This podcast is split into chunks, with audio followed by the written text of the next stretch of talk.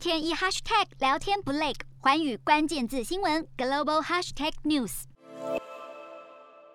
美国年底的购物旺季，因为疫情的关系，许多人转向线上购物。二零二一年的年底假期购物季中，线上购物销售额就占了百分之二十。不过，购物季过后，退货率也相当惊人。有专家分析，美国消费者在未来几周可能会陆续把不想要的耶诞礼品拿去店里办理退款，而且由于疫情的关系，许多零售商祭出延长退货期政策，希望刺激买气。包括苹果、Nike、Saks Fifth Avenue 等品牌都一改三十天退货的惯例，允许六十天甚至九十天还是可以退货，让这个假期后的退货总额改写新高纪录，可能将会超过一千一百亿美元，比二零一九年还要增加百分之二十。四到二十七，而在零售商感到头疼之际，却有人看到了新商机。没错，有业者在这场惊人的退货潮中看到了庞大的商机，当起了中间商，专门处理退货转售事宜，而且将流程超级简化。只要在线上事先填妥退货资讯，